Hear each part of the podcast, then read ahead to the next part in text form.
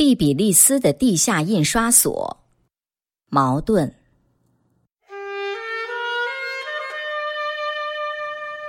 格鲁吉亚共和国首都蒂比利斯郊外有一个小小的院子。一九零三年，斯大林和他的同志们创设的地下印刷所就在这个小院子里头。这个院子跟附近的许多院子没有什么差别，周围是半人高的木栅栏。左边是一间独立的小屋，屋里有一口井；右边是两间正屋，每间大约一丈见方，前面有走廊。正屋的下面有个地下室，半截露在地面，是做厨房用的。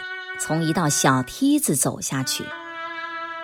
这么样一个院子，在当年正是蒂比利斯小市民住宅的标准式样。那时候，这个院子里住着两个人。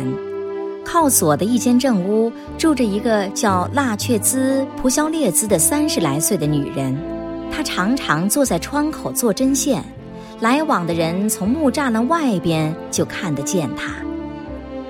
靠右的一间正屋住着屋主罗斯托马·启维列，一个规规矩矩的市民。这两间正屋里藏不了什么秘密。下面的地下室呢，就是那么个普普通通的地下室，平平的泥地上连一个老鼠洞也找不出来。左边小屋里的那口井也真正是口井，放下吊桶去就可以打上水来，没有什么可以怀疑的地方。如果仔细些，用手电筒往井里照一照，就会发现那口井的内壁不怎么光滑。上面有些小窝，再仔细一看，这些小窝的位置自上而下成为不规则的两行，一直通到井底。假如一个人用脚尖儿踩着窝，就能一步一步地走到井底。这也不足为奇，那时候的水井差不多全是这样的。凿那些窝是为了淘井工人上下方便，这又说得上什么秘密呢？可是秘密就在这口井里。你要是踩着那些窝下去，到十七米的地方，就会发现井壁的一旁有一条隧道，刚好能容一个人爬进去。约莫爬过四米，就是一条垂直的隧道，有十米长，里头有一架木头梯子。顺着木头梯子爬上去。到头又是一条横的隧道，有三米长。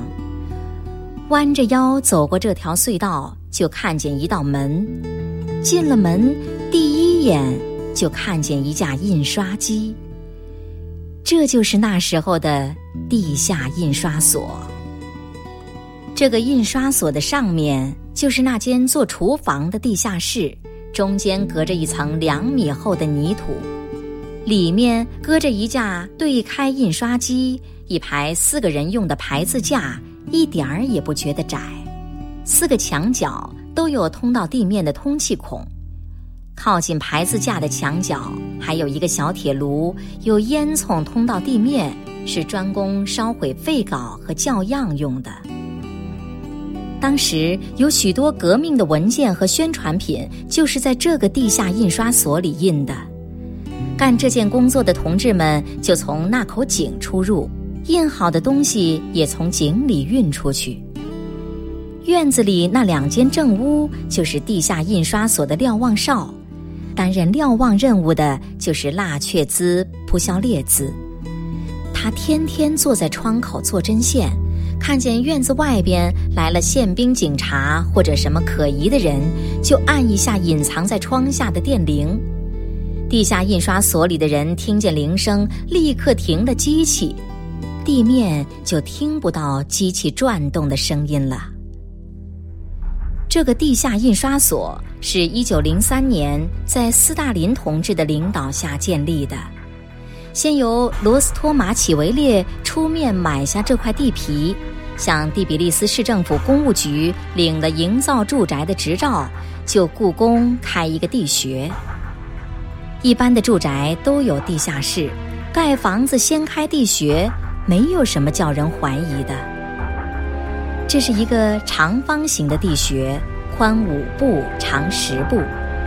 快开好的时候，罗斯托马奇维列说：“钱不凑手，把工人辞退了，告诉他们等筹足了钱再来盖房子。”这单儿，同志们就把印刷机拆开了，零零碎碎的运进地穴，又在地穴的一边凿一条横的隧道，凿了三米，又往下凿一条垂直隧道。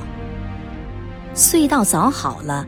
就用厚木板把地穴的下半截封住，木板上铺上两米厚的泥土。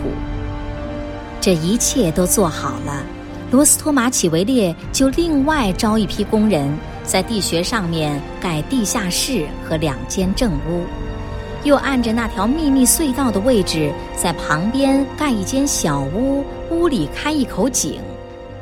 屋子盖好了，井也开好了。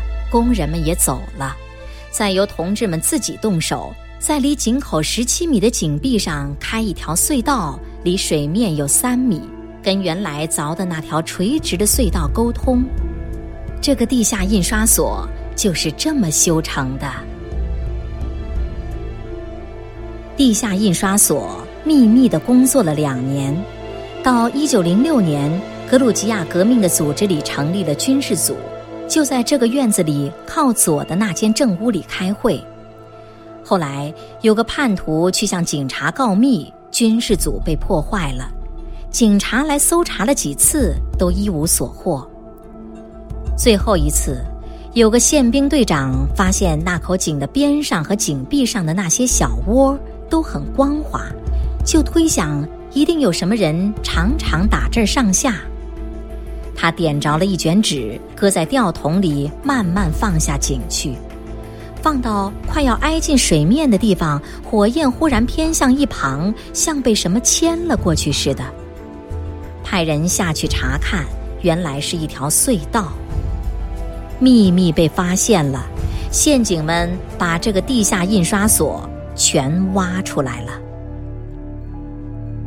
从地下印刷所抄出的东西有对开机一架，格鲁吉亚、亚美尼亚和俄罗斯三种文字的签字一千多公斤，印成的小册子和传单八百公斤，白报纸三百二十公斤，还有炸弹、假身份证等等。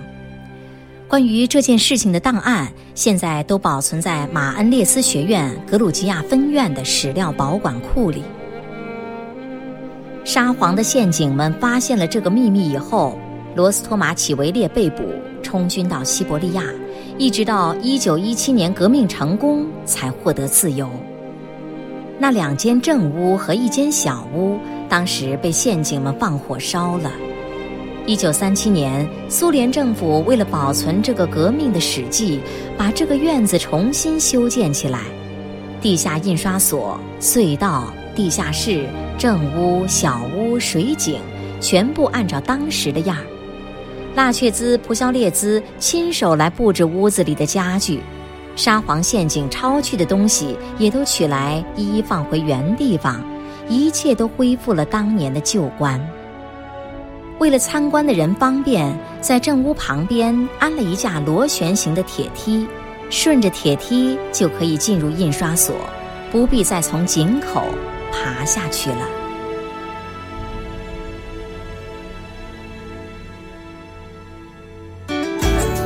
更多课文，请关注微信公众号“中国之声”。